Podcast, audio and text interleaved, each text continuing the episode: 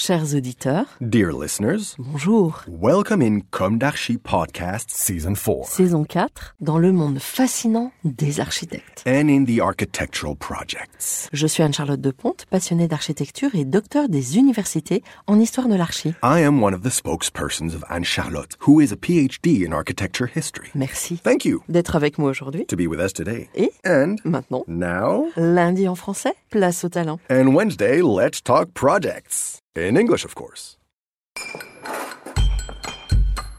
Bienvenue dans Comme d'Archi.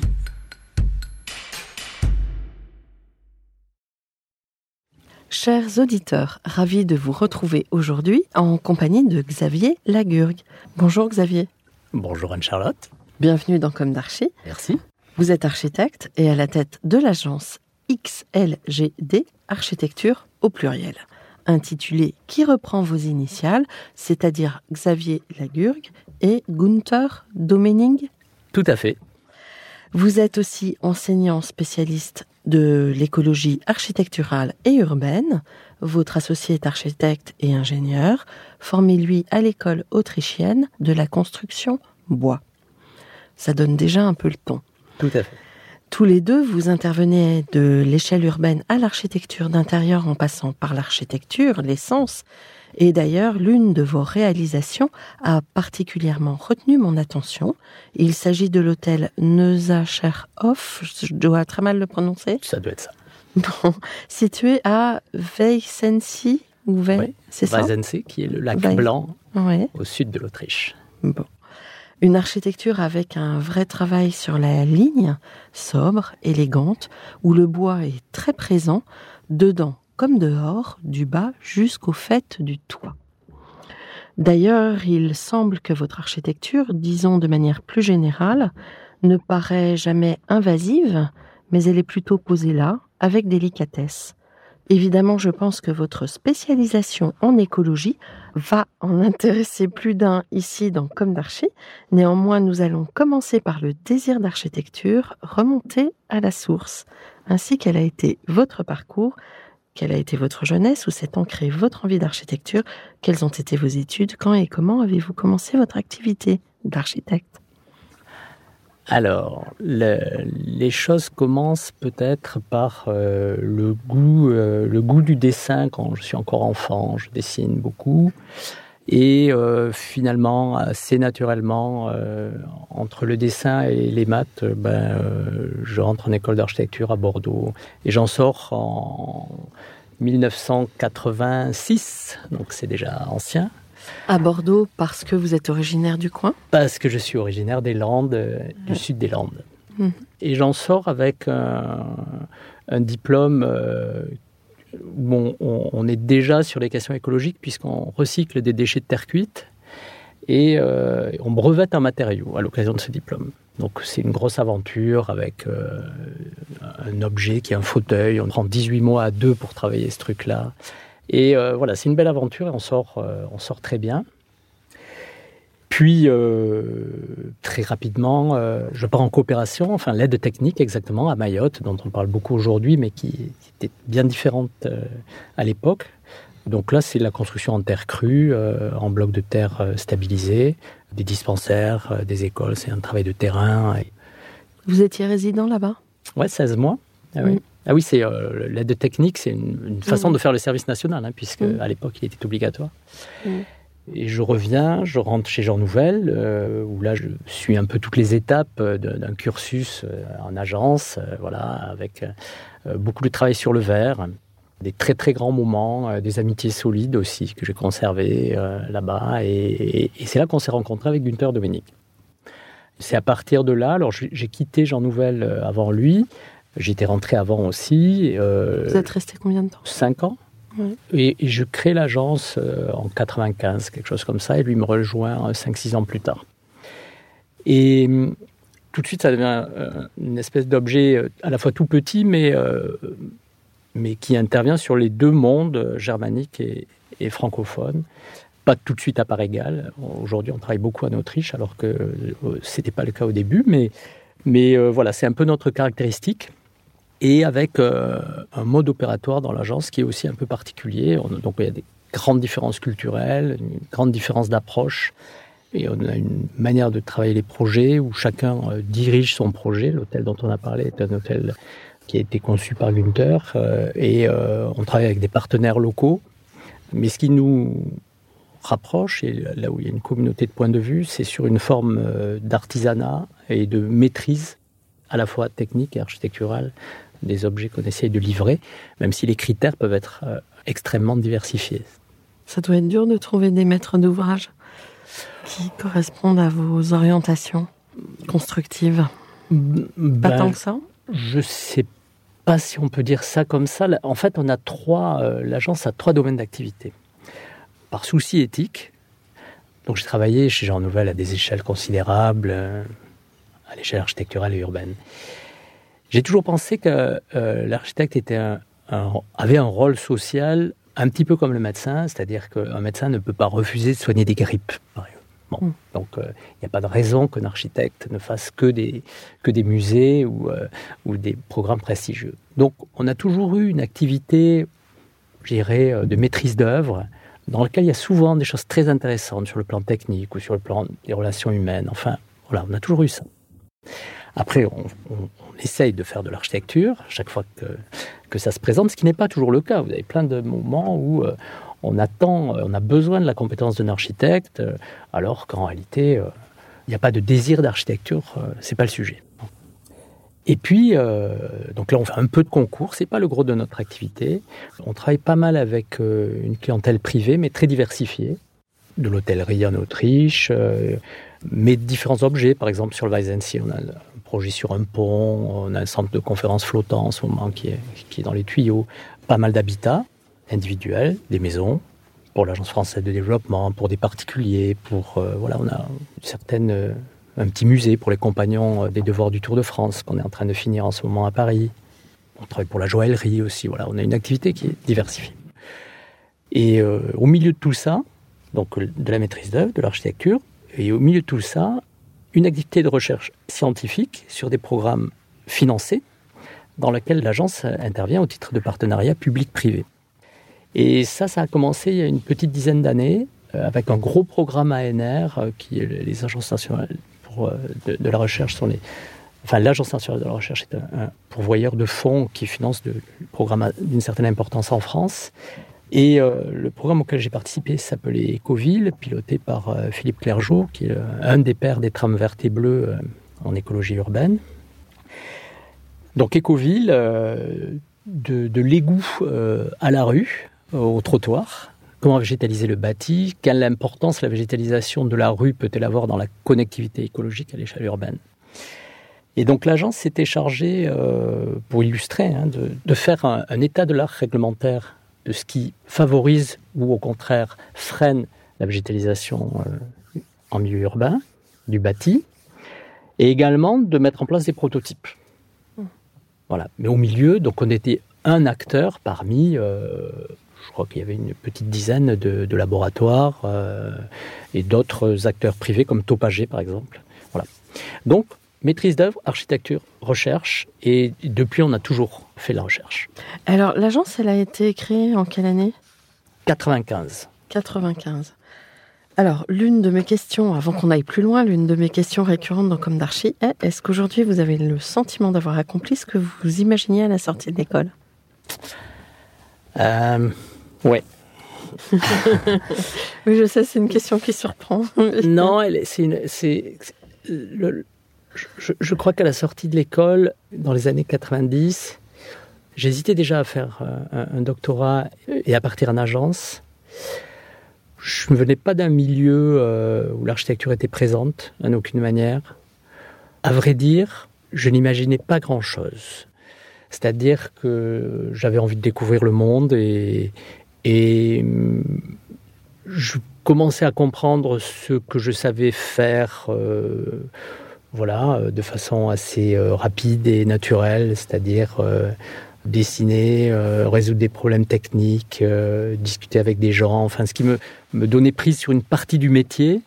Je pense que simplement j'avais envie de découvrir le métier, très, très honnêtement. et j'avais pas de, je, je- je- Pas d'ambition de monter son agent. ah si si puisque Ah, bah, puisque voilà. euh, voilà le, le- si si bien sûr bien sûr tout de suite le, le- ce diplôme euh, en réalité pour ne pas avoir été un très très bon étudiant pendant mes, mes, mes, études, mais pour mille raisons, il s'est trouvé, et puis on a tout fait pour, que ce diplôme a été extrêmement publié euh, localement, au niveau national, euh, avec une création d'entreprise à la clé, un prix gagné à l'époque. C'était Air Inter qui avait monté ça.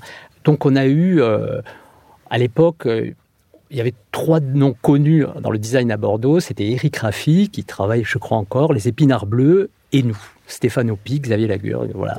On était sur la sellette euh, à Bordeaux, donc ça a démarré très fort, à vrai dire. Voilà. Ça a vous démarré avez très eu fort. votre coup d'éclat. Ah oui. Ouais. On a été très publié euh, et ça nous a lancé. Donc euh, c'est grâce à ça que je suis rentré chez Jean Nouvel euh, très très facilement parce que j'avais un profil, voilà, l'architecte qui arrive en ayant mis au point un matériau. euh, malgré tout ça, même encore aujourd'hui, on le, on regarde ce qu'il fait.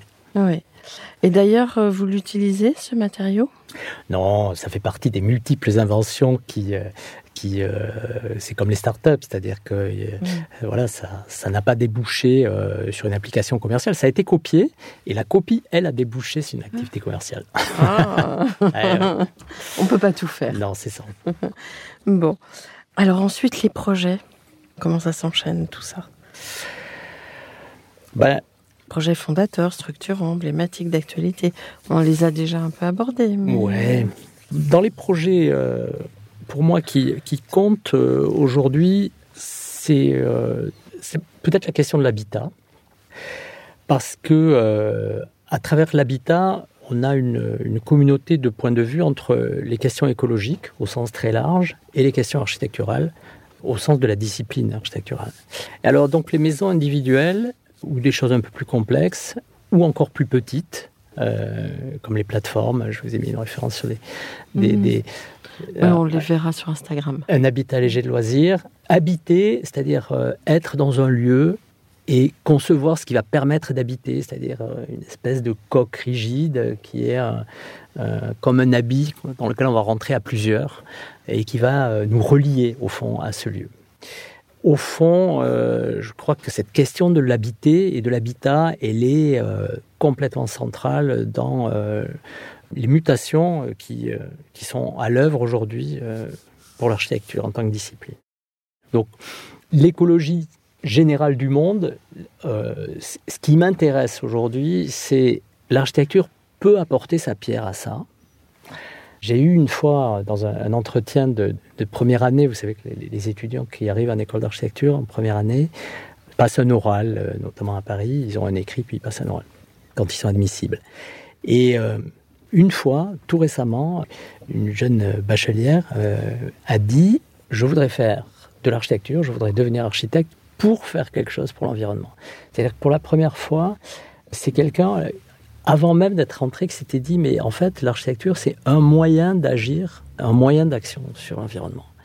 Et c'est pas simplement le fait de moins consommer, de moins polluer, d'être plus vertueux. Non, c'est de façon très Profonde. profonde, un des moyens d'agir et de changer le monde.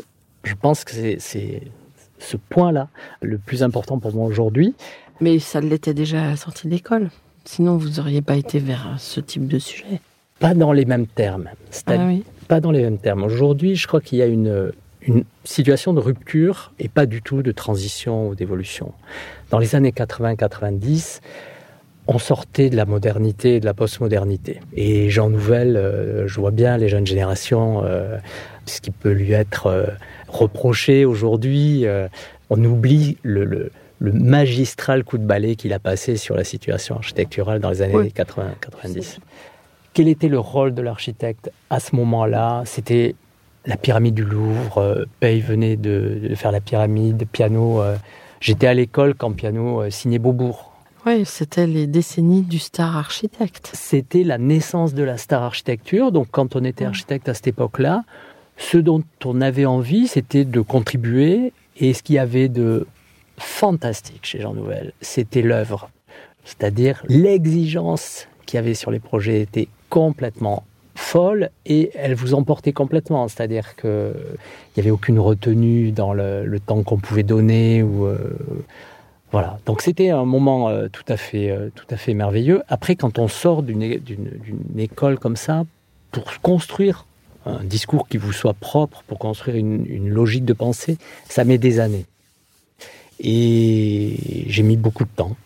J'ai mis beaucoup de temps à m'engager aussi sur les questions d'écologie. Donc un DEA au Centre d'histoire des techniques avec André Guillerme et Sabine Barle, euh, une thèse plus loin. Aujourd'hui, je travaille sur euh, les rapports du vivant au bâti et, l'essentiel de ce qu'on fait et qu'on essaie de traduire en projet, c'est qu'effectivement l'architecture sert à relier les êtres vivants entre eux et à l'endroit où ils se trouvent. Mais d'ailleurs, euh, quand on regarde les projets sur votre site, on a l'impression que c'est physiquement appréhendable, vraiment. C'est ce qui, à travers des, moyens et des outils euh, complètement différents, qui sont issus de cultures complètement différentes, je pense que c'est quelque chose qui effectivement euh, nous relie avec Gunther de Manning. Mm. Alors, est-ce que vous pouvez continuer sur vos projets? Je pourrais donner deux cas d'habitat un, un, petit peu différents.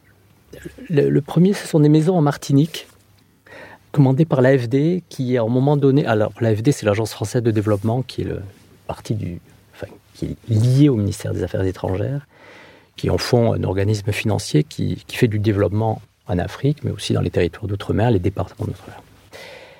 Bon, la Martinique est un, département avec une activité sismique, cyclonique, et puis un patrimoine architectural extrêmement intéressant euh, qui pose euh, toutes les questions de la créolité. Et l'architecture créole, c'est une espèce de, de aujourd'hui, c'est une espèce de cliché totalement carte postale, euh, parfaitement identifié, identifiable, complètement has en réalité, évidemment, puisque c'est un cliché qui a un siècle. Oui, mais la maison coloniale, c'est ça, la petite maison. Et la case. La case, C'est-à-dire entre la maison coloniale, avec les colonnes, et, mmh. puis la case, et puis tout ce qui s'est décliné en construction euh, de promoteurs ou de, de constructeurs mmh. en série.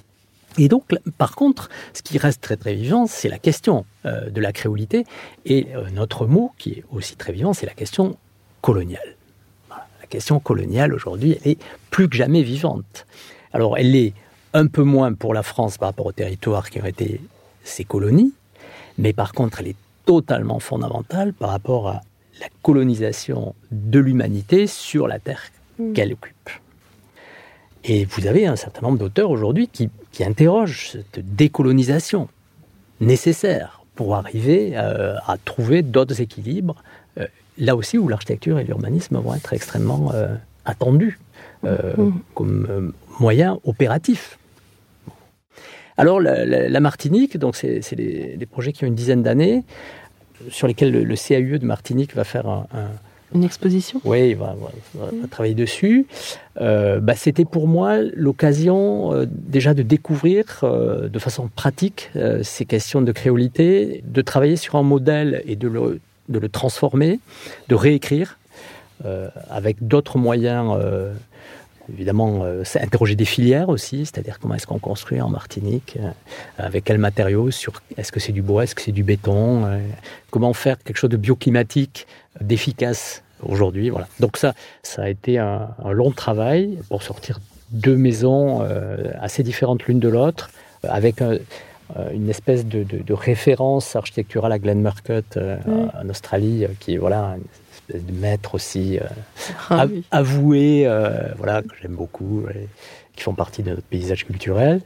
et dont l'indignation d'ailleurs par rapport au modèle américain des case studies ou nourrit encore, je trouve, la pensée d'un architecte, c'est-à-dire euh, les schémas de la modernité euh, des années euh, d'après-guerre qui s'effondrent, et ça c'est dans les, mots de, Glenn Murcutt rapportés par Françoise Fromono, ces, ces schémas qui s'effondrent quand lui-même va les visiter et qui s'aperçoit qu'en réalité ce vitrage en plein désert, alors qu'on crève de chaud, et donc ça va consommer une énergie folle en climatisation, c'est juste une aberration.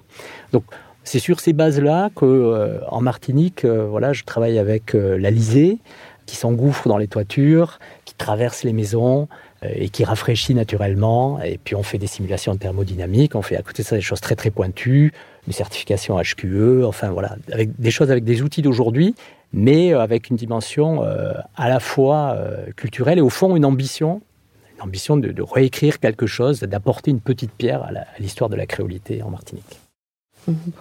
Alors voilà, ça c'est un des projets. Je peux dire un autre mot ah sur un autre projet.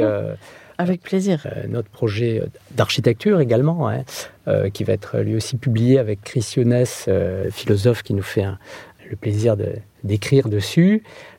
C'est une maison en Y qui est commandée par un couple pour s'installer dans les Landes.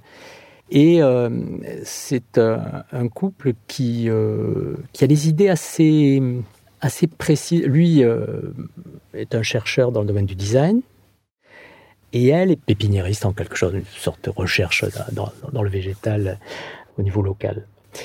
Et donc, ils ont une envie comme ça qu'ils arrivent à exprimer, ce qui n'est pas toujours le cas, mais où ils sont, euh, ça converge, quoi. Ils ont, une idée de, on peut appeler ça la néo-ruralité au fond. Voilà. Mais c'est assez clair, c'est assez bien exprimé, il y a un petit peu de moyens sans que ça soit ostentatoire. voilà, ça passe bien, c'est agréable à travailler et ça permet donc, comme le sujet, le sujet est intéressant, tout ça se, fait de façon assez fluide, ça permet d'interroger au fond, et ça va être le sujet de, ça va être le titre au fond du livre qu'on est en train de préparer, c'est pourquoi une maison? Un logement sur deux qui se construit aujourd'hui en France, c'est une maison individuelle. Pourquoi? Quels sont, au fond, ce qui nous pousse à préférer l'habitat en maison à l'habitat en appartement? Pas tout le monde, mais majoritairement, manifestement. Oui.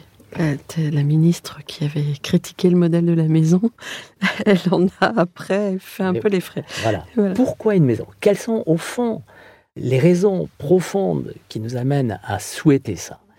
Pense que c'est un très très beau sujet de recherche. Mais là, pour le coup, très modestement, on va se contenter d'évoquer, de, poser la question en termes un petit peu philosophiques, et puis d'essayer d'y répondre avec ce, travail. Donc, Chris Younes est un photographe, Louis de Duclas, qui est un, jeune photographe, euh, à qui j'ai demandé non pas de photographier la maison euh, selon les canons de la représentation photographique moderne, c'est-à-dire en plan géométral qui permettent en regardant la photographie, de comprendre comment la maison a été dessinée. Mais en fait, je lui ai demandé simplement de la regarder et d'en ramener ce qu'il voulait. Voilà, voyage libre.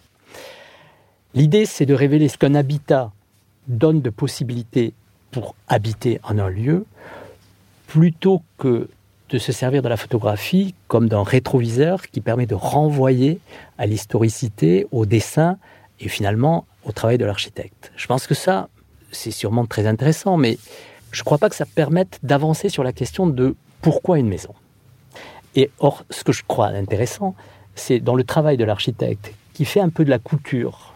Je me compare souvent à des couturiers, c'est-à-dire au fond, on taille des robes rigides, sur mesure, les plus ajustées possibles à ce qui nous paraît être le programme. Et donc ça, c'est un travail d'artisan, très simple mais ce qui n'épuise pas la question qu'on pose là de pourquoi veut-on des maisons. Hmm. On est pressé de le découvrir. Il sort quand, ce livre? Alors là, les photos sont faites, on est en train d'écrire les textes. Euh, oui, il y a encore un petit moment. voilà, là, il y a un peu de temps. Peut-être fin 2023 On espère, on espère au début 2024. Bon, il faudra nous tenir au courant. Hein. oui, c'est un sujet fort intéressant. Et alors, euh, l'urbanisme, vous parliez du recul du trait de côte. Alors, l'urbanisme. D'abord, euh, pour introduire ça, je, fais partie de, cette génération d'architectes pour qui les questions d'échelle, si elles existent, avec des effets de seuil qui permettent de déterminer des disciplines, malgré tout, ma génération a été formée à dessiner tout, c'est-à-dire à ne rien s'interdire, à aller de l'étagère jusqu'au territoire, ou du territoire à l'étagère, pour aller du général au particulier. Ça peut paraître euh, aujourd'hui euh, pas prétentieux, mais euh, comment dire, un peu décalé. Je me souviens dans un jury, alors que je postulais pour devenir maître de conférence, quelqu'un m'avait objecté ça, m'avait dit Mais est-ce que vous ne pensez pas que vous voyez un peu large? Ben, Peut-être qu'on voit un peu large, mais en réalité. c'est peut-être une capacité à transposer. C'est une, au, fond, à l'époque, j'en avais l'intuition, alors que depuis, euh, j'en ai eu la démonstration. Je vais vous raconter une, un exemple pédagogique. J'enseigne à une école d'architecture et j'ai suivi des diplômes pendant une vingtaine d'années. Bon. Une des plus belles expériences se passe à Auch, donc un diplôme localisé euh, sur la caserne d'Espagne, qui est une grosse infrastructure militaire, sur la ville d'Auch, traversée par le Gers. Et à un moment donné, cette caserne est désertée. Et euh, il y a une place d'armes colossale. Donc la caserne se déploie de part et d'autre du Gers. Et au fond, comme la caserne est désertée, elle fait une espèce d'occlusion dans la ville. C'est-à-dire que la ville est bloquée par cet espace en plein milieu qui sépare le centre-ville ancien sur les hauteurs des lieux de spectacle et, tertiaires qui se sont développés.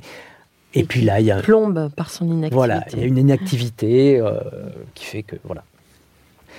Et donc le diplôme, c'est ça. Et euh, c'est travailler là-dessus. Et euh, je vous passe les détails. Ça dure deux semestres. Ils sont deux. Et ce qui bloque tout, c'est qu'en fait, ces bâtiments, c'était des casernements et on a un mal fou à les transformer en logements. On n'arrive pas. Parce qu'ils euh, sont mal éclairés, les proportions de ces bâtiments empêchent ça. Et à un moment donné, vient l'idée de travailler un petit peu comme avait fait Shigeru Ban dans une maison où il avait une chambre sur roulette, dans une boîte comme ça. Donc on arrive à faire, à faire au fond du design, à aménager des espaces dans des bâtiments en, ayant, en allant jusqu'au au dessin de choses finalement qui sont de l'ordre presque du mobilier. Et ça, du coup, ça permet de faire marcher les bâtiments. Du coup, ces bâtiments deviennent des logements. Et ces bâtiments devenant des logements, la place d'armes s'anime et devient un lieu public. La place d'armes devenant un lieu public, la ville se trouve reliée de part et d'autre de ce qui faisait occlusion auparavant. La ville reliée, c'est tout le territoire autour d'Auch qui se retrouve revitalisé avec le Gers qui traverse.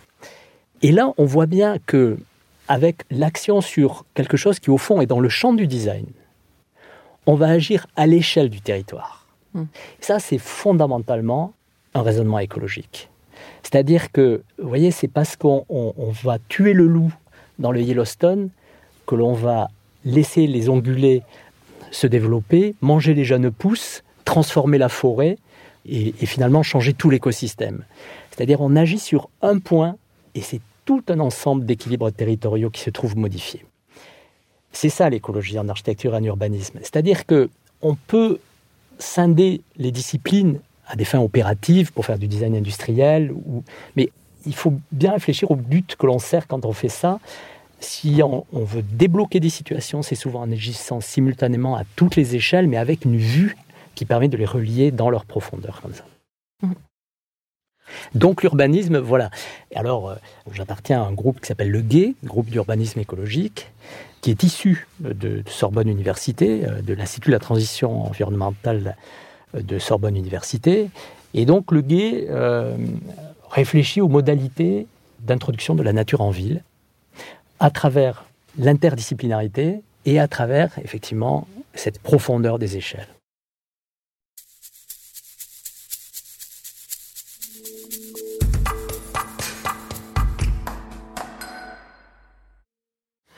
Vous faites aussi apparemment des études sur de type recherche-action. Ça veut dire que vous ne restez pas dans l'idée.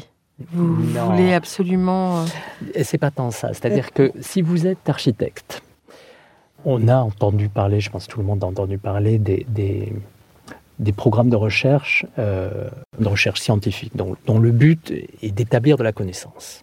Il faut dire peut-être un mot là-dessus.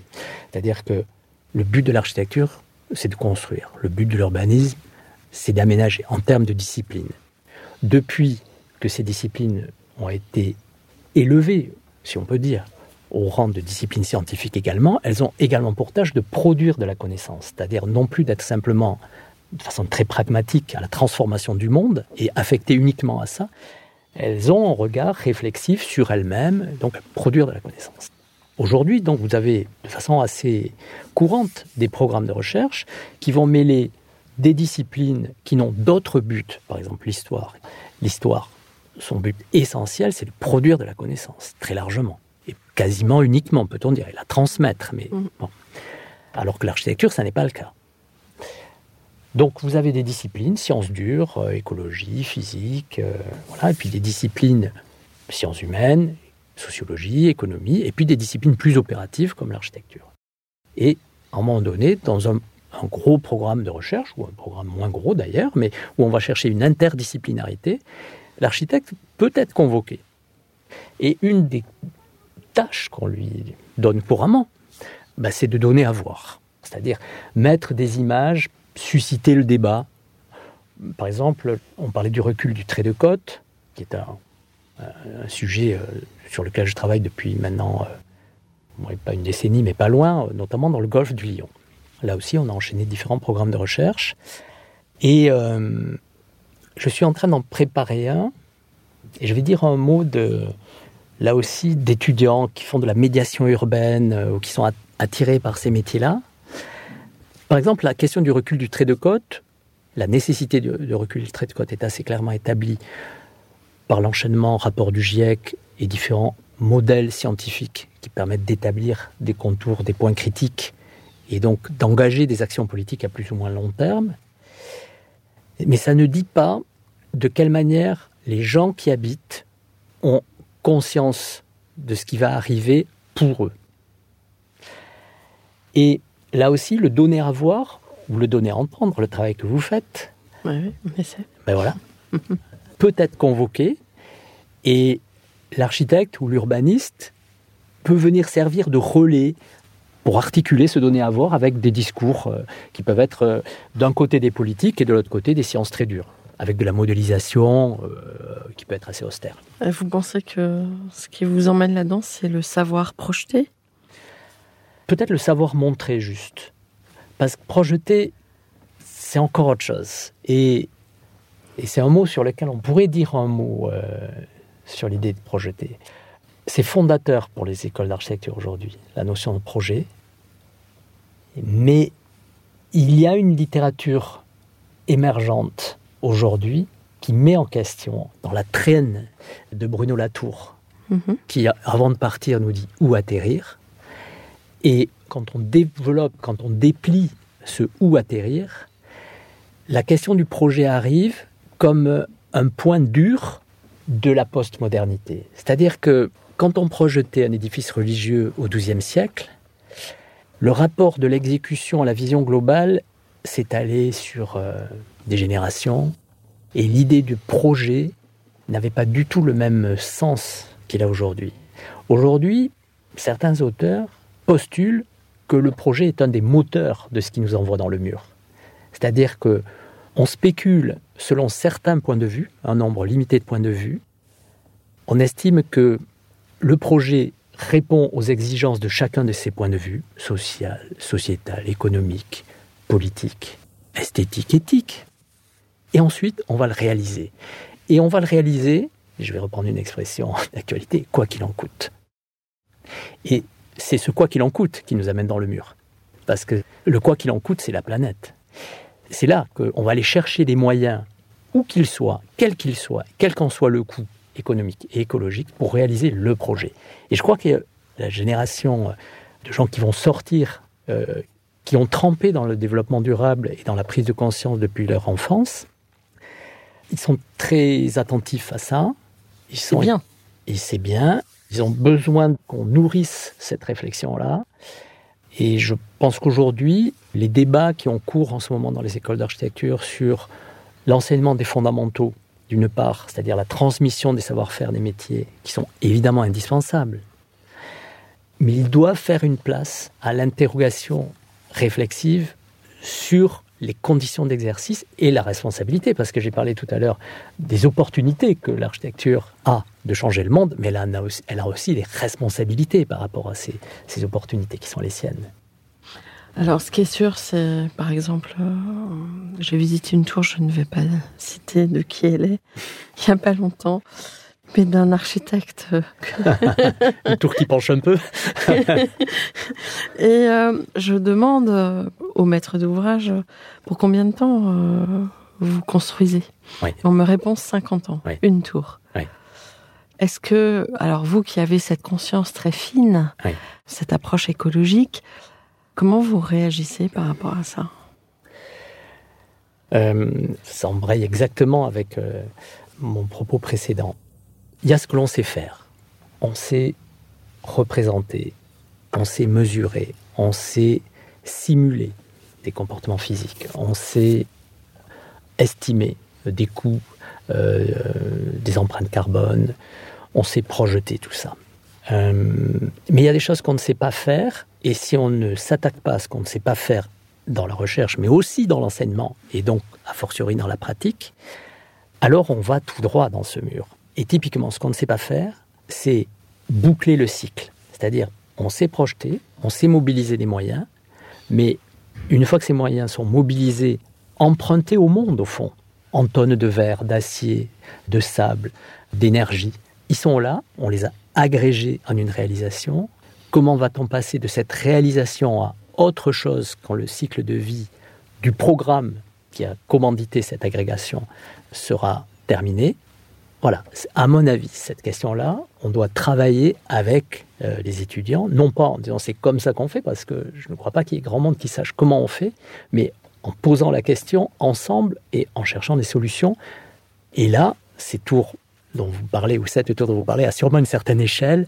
Je pense qu'il est plus facile de chercher des solutions à petite échelle, et là, ça rejoint notre pratique à nous d'architectes, à petite échelle qu'à grande échelle. Et c'est pour ça que je dis, contrairement à ce que disait Koulas, small is beautiful. C'est-à-dire que la petite échelle, c'est un moyen de régler les choses de façon très fine, avec une granulométrie très fine, pas à pas, avec un environnement très très direct et une prise de conscience extrêmement pragmatique. Mais est-ce que ça va suffire à loger tout le monde? Il faut beaucoup d'architectes alors Voilà, il faut sûrement beaucoup d'architectes et euh, c'est là qu'il ne s'agit pas du tout d'en retour en arrière. C'est là que nos moyens informatiques et nos outils actuels permettent une décomposition avec une granulométrie très fine, ce qui va générer donc une très grande complexité, mais que les nouveaux moyens informatiques permettent de gérer, ce qui n'était pas le cas après-guerre. C'est-à-dire ce qui me semble-t-il, une erreur, c'est d'appréhender en globalisant des situations extrêmement complexes, comme on le faisait dans une époque euh, depuis bien longtemps révolue, alors qu'on a aujourd'hui euh, les moyens d'affronter cette complexité pour la résoudre de façon beaucoup plus fine, en tenant compte de choses dont on ne se préoccupait pas auparavant. Mm. On se pose quand même la question de savoir que vont devenir ces grands objets. Eh ben, ces grands objets, euh, vraisemblablement, on le voit bien avec euh, aujourd'hui euh, les tiers-lieux euh, qui, fleurissent dans mains endroits sur des friches. Je pense qu'ils vont, pour beaucoup, avoir des vies successives pour lesquelles ils n'ont pas été conçus, qui vont peut-être les surprendre un petit peu, mais qui vont exploiter sûrement pour longtemps les fondations qui ont été réalisées, les structures qui ont été réalisées, et avec des devenirs sûrement assez loin de ce que même euh, les scénarios dystopiques de science-fiction aujourd'hui euh, euh, nous laissent entrevoir. La, SF prévoit beaucoup, au sens de projette des, visions, mais elle est assez malhabile, me semble-t-il, à, décrypter les mouvements fondés sur la bienveillance, l'entraide, des choses qu'on peut voir justement dans l'émergence des tiers-lieux. Donc voilà, je crois beaucoup euh, à cette euh, euh, tendance-là, faite de petits collectifs agissant sur des business models ou des systèmes économiques qui sont là aussi à inventer, mais pour lesquels les questions d'échelle sont déterminantes, et qui vont s'approprier des lieux qui ont été pensés dans une autre époque et dans d'autres logiques en les transformant complètement. Voilà.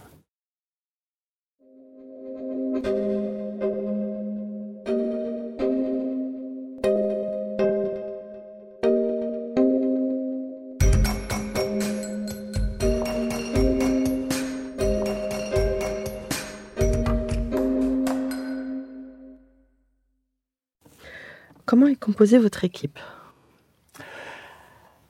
On se considère vraiment comme des artisans. On est deux architectes associés. Aujourd'hui, on est quatre salariés. Habituellement, on est entre, ouais, entre 4 et 6.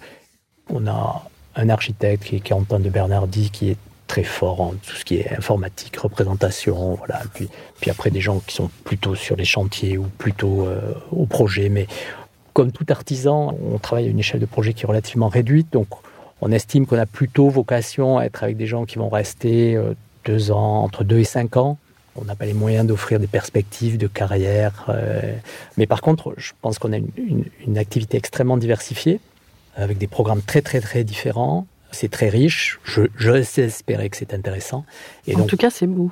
Parce que vous en tout cas, ben, je vous remercie. Et voilà, on espère que chez nous, on apprend des choses. Mais je crois qu'il y a beaucoup de gens qui sont passés chez nous, qui se sont installés depuis. Donc, ça doit être le cas. Alors l'architecte est amené à projeter sur un temps long. Qu'est-ce que vous vous dites chaque matin au démarrage de votre journée pour continuer à tracer le chemin? Ah, ça c'est une question euh, compliquée. Euh, ben, en réalité, euh, moi le matin, je me dis pas grand-chose. Pour tout vous dire, je fais des assouplissements.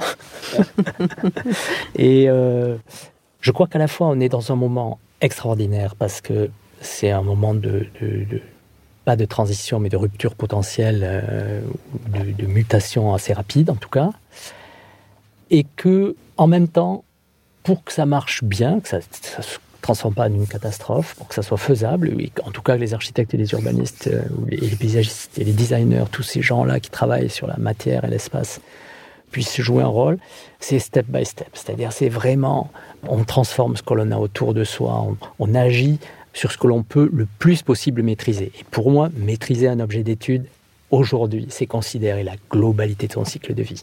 Voilà, donc euh, ce que je me dis, c'est, euh, voilà, j'essaye de m'orienter sur ces questions-là. Hmm. Et alors, euh, autour de vous, vous êtes enseignant, le monde d'aujourd'hui peut provoquer pas mal d'angoisse. Comment vous, vous essayez d'éclairer peut-être ces jeunes étudiants ou, ou votre entourage pour, euh, pour appréhender le monde dans lequel on vit actuellement, qui est un petit peu complexe? Euh, D'abord, euh, je sais que nombre de mes confrères ont, des propos différents, mais je parle des, architectes dans l'enseignement, mais pour moi, le moment le plus difficile dans la vie d'un architecte, c'est au moment des études. Mmh. Vous savez, autrefois on disait éclate-toi, après ça sera dur. Mmh. Mais non, ça sera dur si tu travailles pour des promoteurs euh, abominables euh, ou si tu te vends. Voilà. Mm. Mais si tu fais des choses qui t'intéressent, ça sera merveilleux. Donc, pour moi, le plus difficile, c'est le moment des études parce que la complexité est immense. Il y a tellement de choses dont on n'a pas idée. On ne sait pas qu'on ne sait pas et on le sait. Mm. C'est la difficulté. Et plus tard, on commence à travailler, on acquiert un peu d'expérience, si je prends le cas du travail en agence, je pense qu'au bout de 4-5 ans, on commence à avoir vu un peu toutes les phases d'un projet, ça s'alourdit, et petit à petit, ça s'éclaire. Alors après, évidemment, les contingences, euh, les aléas de la vie vont faire que chacun va partir dans une voie. Mais moi, ce que j'essaye de dire euh, à mes étudiants, c'est le moment difficile, c'est maintenant. Plus ça ira, et plus ce sera facile, et plus ce sera le pied pour vous. Voilà. Mmh. Si vous faites des choses auxquelles vous croyez. Mmh. Évidemment, faire ce métier, faire ces métiers-là, avec euh, ce rôle qui est celui de l'architecte, euh, qui est celui d'un arbitre entre la chose publique, et aujourd'hui la chose publique est élargie à, l'environnement, et puis l'intérêt privé, faire ce job-là, et le faire à moitié ou le faire pour gagner sa vie, là c'est la cata. Là c'est mmh. très dur. Mmh. Comment imaginez-vous le monde de demain? Je crois que alors je, vais rester de ce point de vue d'architecte. Hein au fond, je suis optimiste euh, pour, euh, pour la discipline parce que je pense qu'elle va renouer avec euh, cette vocation première qui est de relier les gens entre eux et à leur environnement. bien sûr, alors, on n'est pas devin et à la vitesse où les choses, nul ne peut imaginer ce monde. C'est même un métier d'imaginer le monde de demain. Alors peut-être que les architectes sont porteurs un petit peu de ça, d'imaginer ce monde-là, en tout cas d'essayer de le construire effectivement, on est sur euh, des formes de reliance. On agit pour mettre en œuvre euh, ces liens entre euh, ce qui nous entoure et puis nous-mêmes. On le fait pour finalement un pas de temps qui est assez court, objectivement, aujourd'hui. Voilà, un demi-siècle, un siècle. Ça enlève une certaine gravité, quelque part, à cette tâche. Ça ne lui enlève pas d'importance, puisque de toute façon, évidemment, chaque chose que l'on fait agit sur les suivantes, et donc c'est important. Mais il est certain qu'on ne construit pas pour des milliers d'années. Donc euh, je pense qu'on est, on est sorti de l'idéologie euh, historiciste qui a pu euh, gouverner le, geste architectural au tournant notamment du, du 19 et du 20e siècle. Bon, là aujourd'hui les choses sont plus modestes. Pour leur part, je pense que les architectes vont être convoqués parce qu'ils ont une compétence qui est assez singulière, qui est celle de la capacité à représenter l'espace. Le mesurer, le donner à voir et le donner à construire. Et donc cet emboîtement, on parle souvent de l'emboîtement des échelles, mais il y a aussi un emboîtement des représentations. Ça permet de passer de l'idée, vous savez, Peggy disait tout commence en philosophie, finit en politique, mais après la politique, il y a souvent l'architecture. Donc ça commence en philosophie, ça finit en architecture, mais ça finit pas d'ailleurs, ça va sur un chantier. Et, voilà, et, je pense que ce travail de représentation est, quand même au cœur de notre savoir-faire et de, notre raison sociale. Un mot de la fin? Eh bien, euh, pour embrayer sur ça, euh, en 2024, euh, je crois que c'est le 4, 5, 6 mars, avec Didier Larocque, qui est professeur à Paris-Val de Seine, on organise un colloque à la Cité de l'Architecture, donc c'est la cité qui organise et, avec les deux écoles Paris-La Villette et Paris-Val de Seine. Le colloque s'appellera Écologie Architecture. Et euh, l'idée, il s'étendra sur quatre demi-journées. L'idée, c'est d'aller creuser au fondement de l'architecture pour euh, la rétablir dans ses objectifs.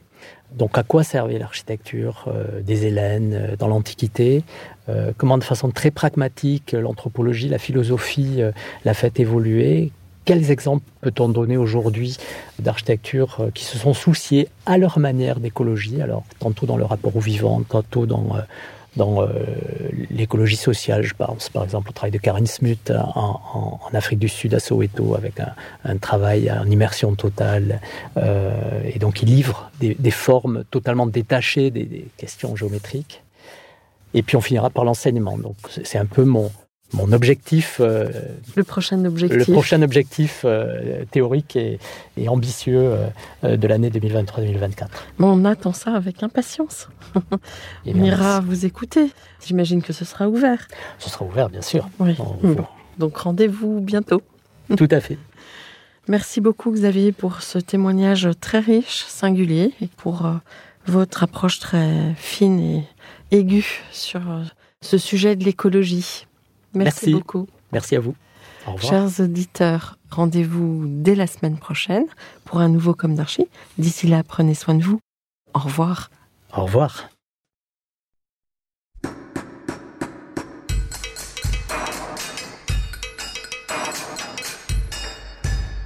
Chers auditeurs, merci pour votre écoute.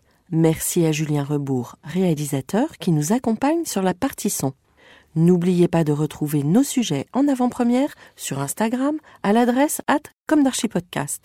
Si vous aimez ce podcast, favorisez sa diffusion en lui donnant 5 étoiles sur Apple Podcast, plus un petit commentaire, ou sur votre plateforme de podcast favorite.